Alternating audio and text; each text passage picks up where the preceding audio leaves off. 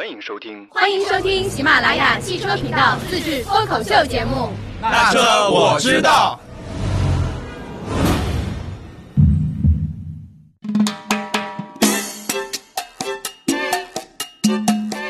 Hello，大家好，欢迎收听那车我知道。这一期我们的嘉宾人就是火山老师和花姐。我们这一期聊什么呢？聊一个呃比较有争议的话题吧。三年后有哪些车企会消失，或者倒闭，或者是退出中国市场不在了？花姐直接就接口了。为什么会聊到这个呢？是因为最近啊，包括国内，包括国外各大车企都在减薪，而且在裁员。就是从这里也可以看得出来，就是未来的车市的一个发展都会比较艰难。现在聊是为什么聊呢？第一个是给大家一个警示，就是如果我本来想说，如果想买这些车企的车的人就不要买了，是不是这么一说就更容易给这些车企造成一个打击啊？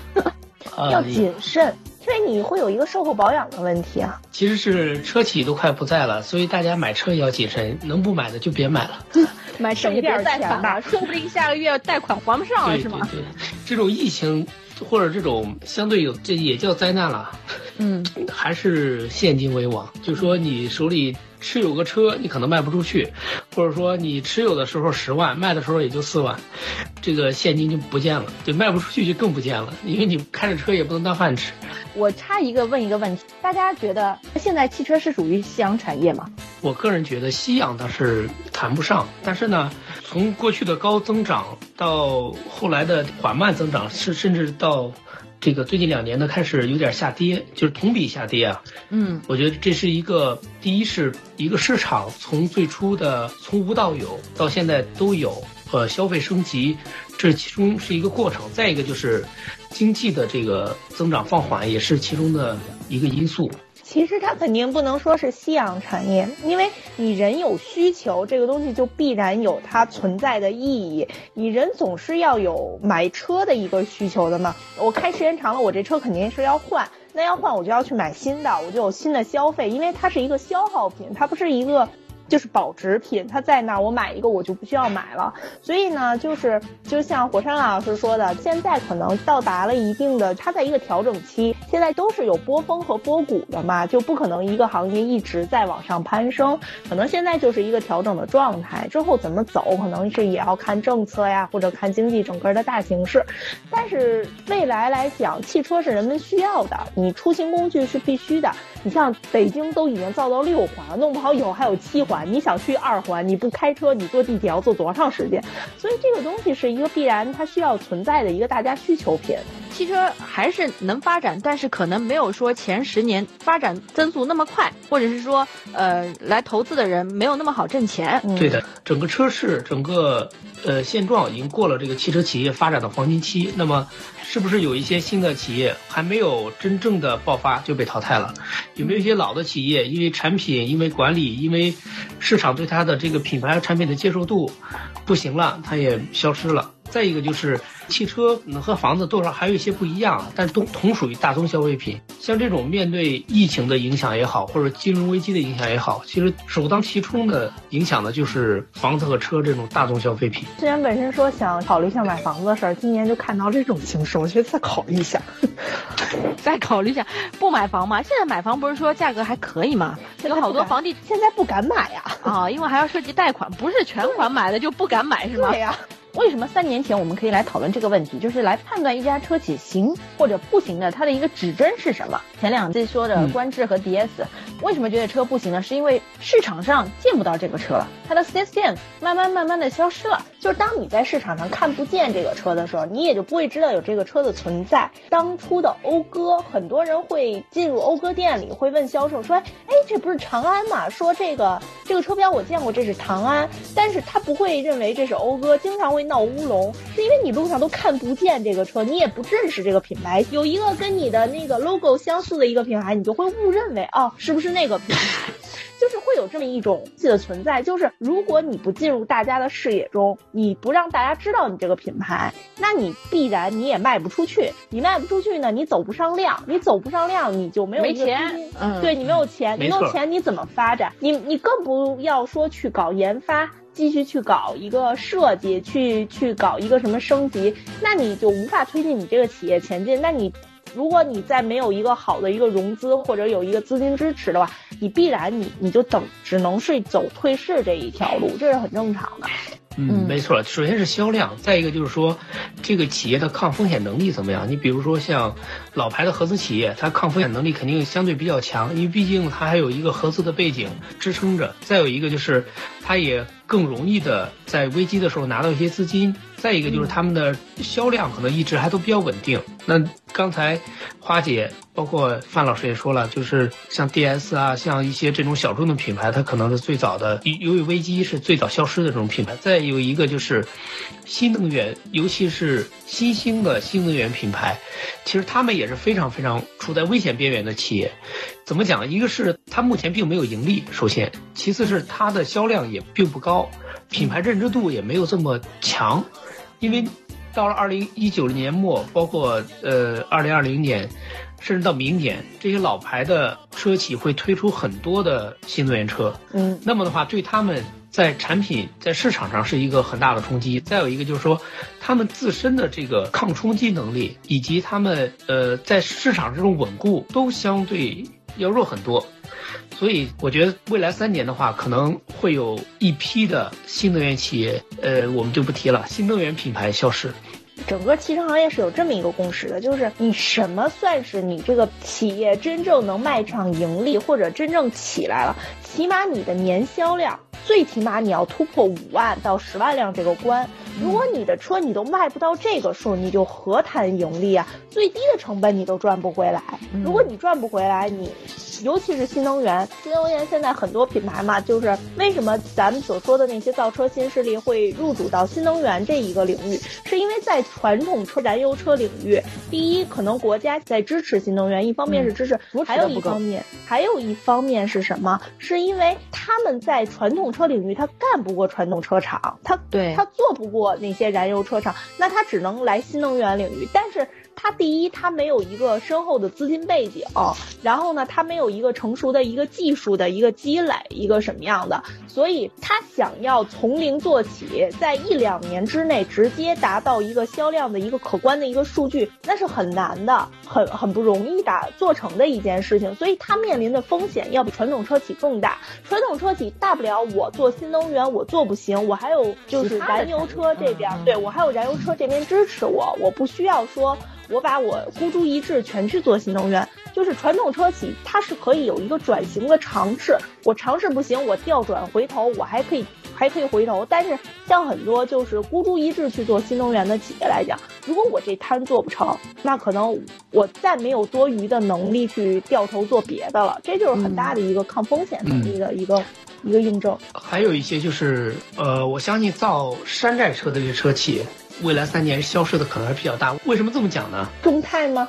呃，不好意思啊，凉咖啡呛着嗓子了，还是速溶的。虽然说疫情也好，金融危机也好，老百姓的收入，大家的收入会降，但是这个市场的成熟，它不是因为收入降，我们意识到塑料会比铁、钢铁要软，或者有些特种塑料除外啊。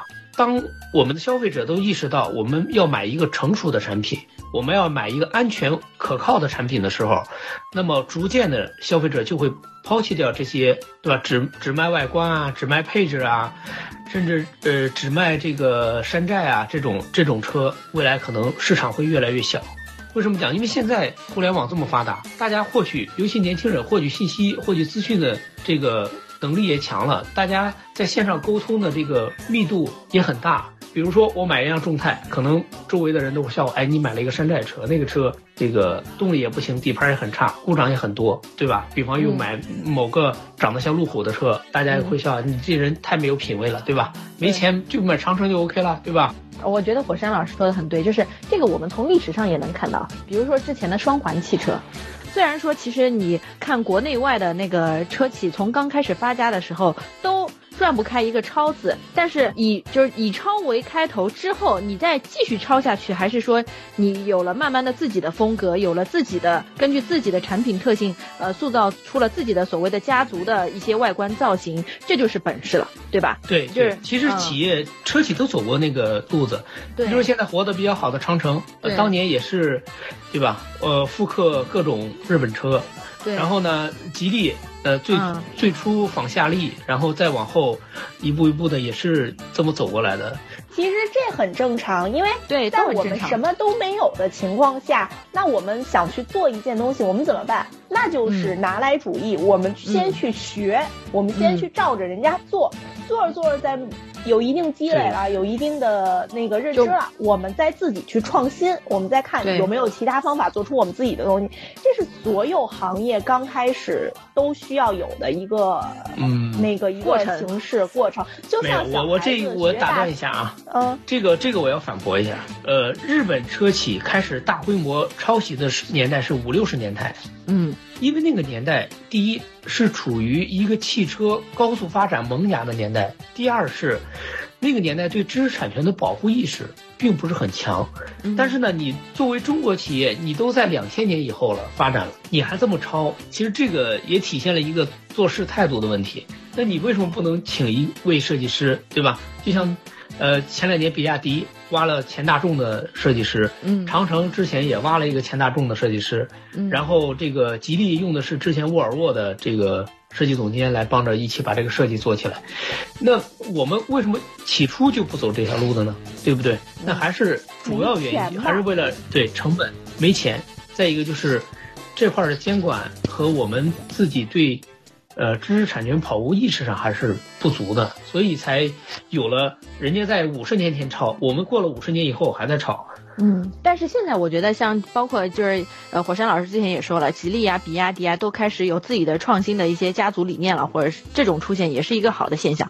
就嗯以前的什么像双环汽车呀什么，你会发现其实在呃什么陆风汽车呀，就是这些一直在抄，然后也没有进步的车企，其实也是在慢慢被市场淘汰的。像双环已经不见了，对吧？嗯，陆丰是去年的时候被传出过破产的一个谣言啊、嗯，但是虽然说现在好像应该还没破，但是基本上也是市场上很少能见得到了。就是离破产已经也不远了。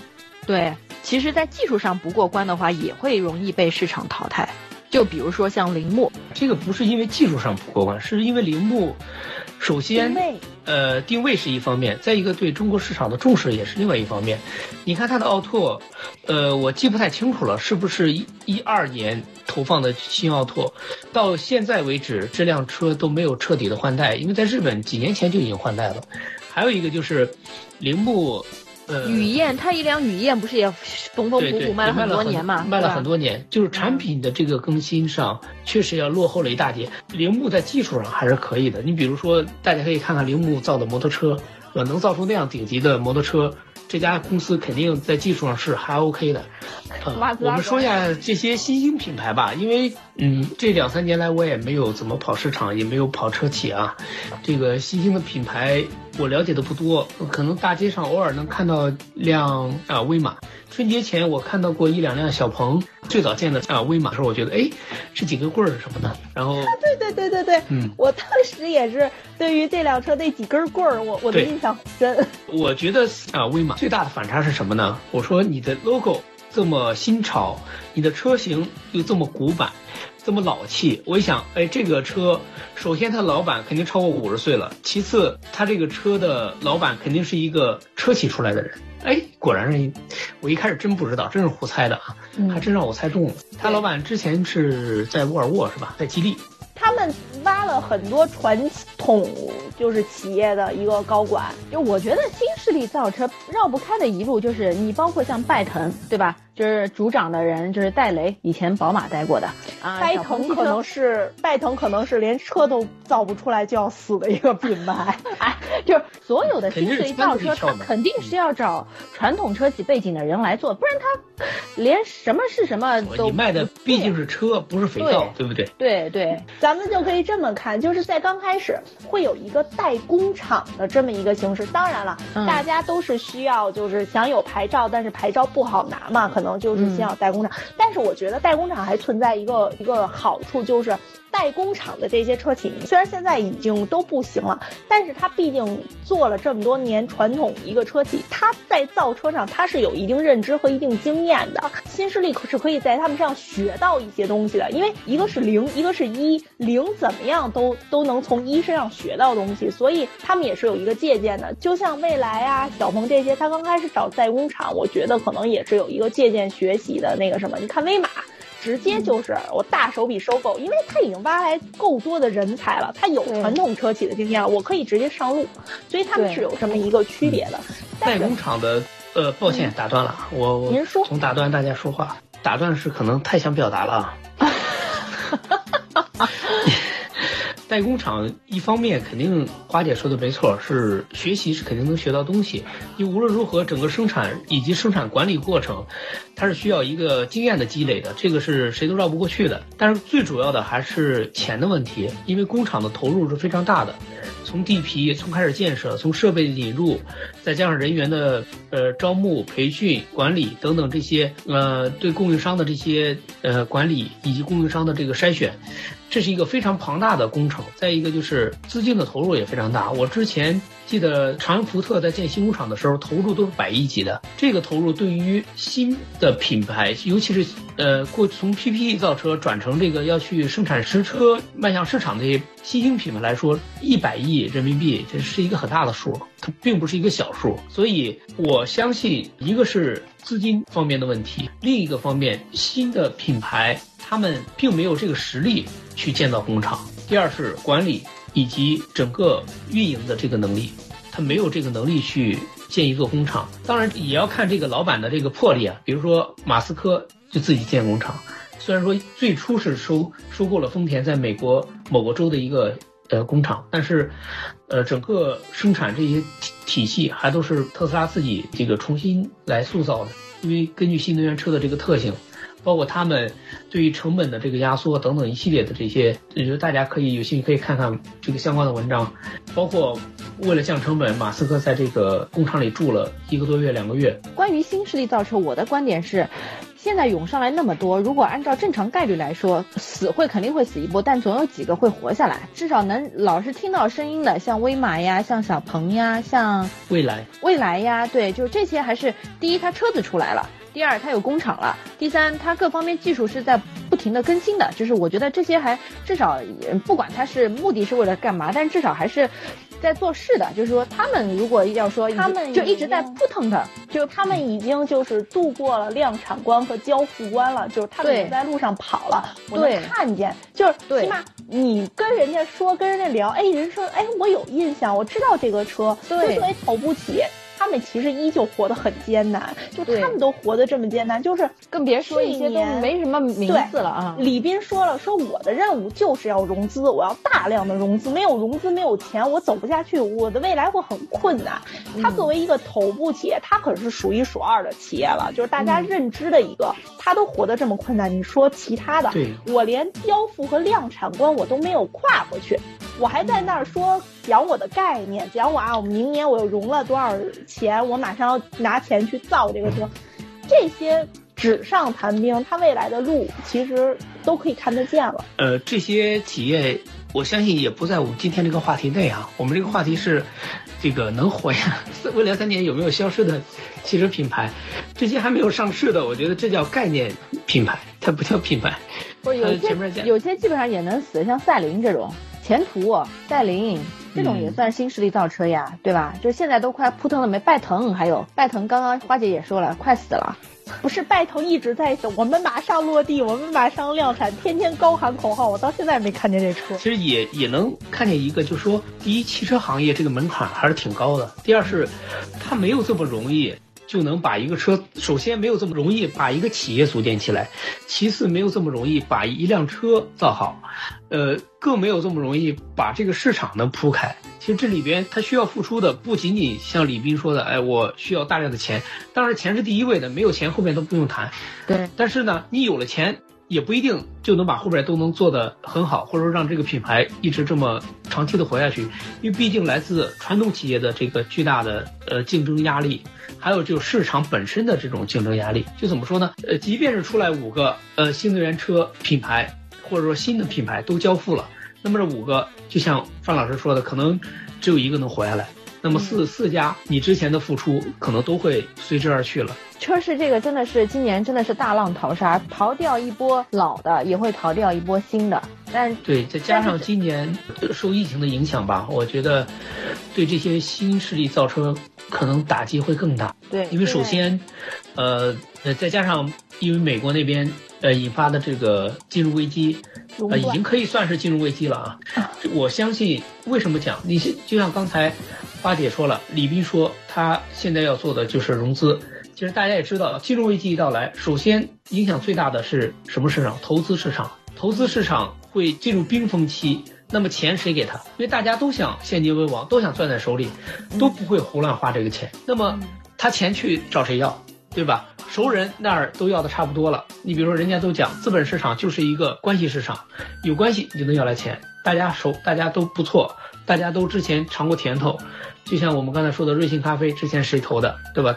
都是投神州租车那帮人投的。那么他在神州租车那儿尝到甜头了，他觉得这个神州租租车的老板再搞一个这个，哎，这个一看这个商业模式也说得过去，那么我们再去融一把，再去套一把线。当这帮人都给你投的差不多了，你继续还要需要钱再往里投，还没有看见任何套现的机会的话，那么谁在投呢？嗯，资本市场已经这种现状了，嗯，那你还需要大量的钱去维持公司的运营。我相信未。不是未来汽车，是未来这些车企新势力造的车企，首先可能面临的就是一个大量的裁员。然后，如果想维持生计的话，先裁员，先降低运营成本，然后加快这个产品的呃投放。所以说，其实买这些车的消费者也要谨慎。其实我是想说，一辆好的车，一个好的产品，它不是这么快，这么几天就像搭乐高一样就就能搭起来的。刚才提到生产环节就需要大量的管理经验上的积累，品控上的积累，这么快造出一辆车来，大家也看到，未来如果不是因为着了有四辆车自燃了，可能现在市场的响应会比现在要好一些。那么原因是什么？原因就是一个是品控，二是这个产品做的还是有点着急了。嗯，哎，那我再问一个问题，就是前面也说到投资，它钱可能来不了，那它可能就成为了源头断掉了，那后面陆陆续续的一个环节一个环节都会断。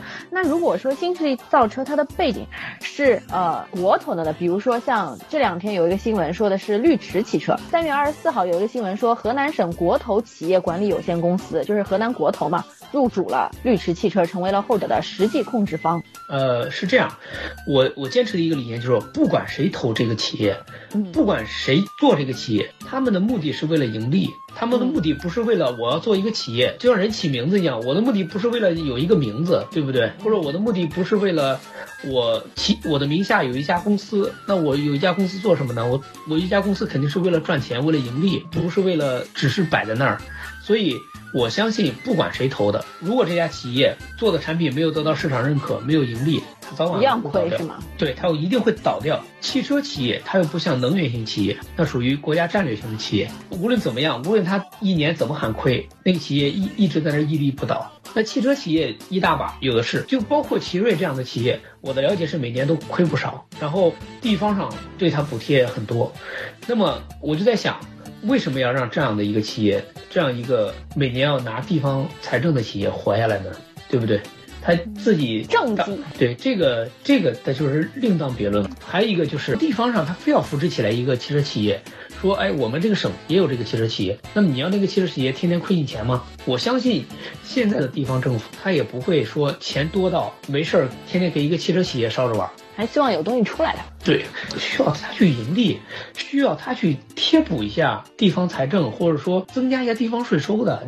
你要这个企业不是要花地方财政钱的。就是之前刚刚说的是从哪些迹象上面能看到嘛？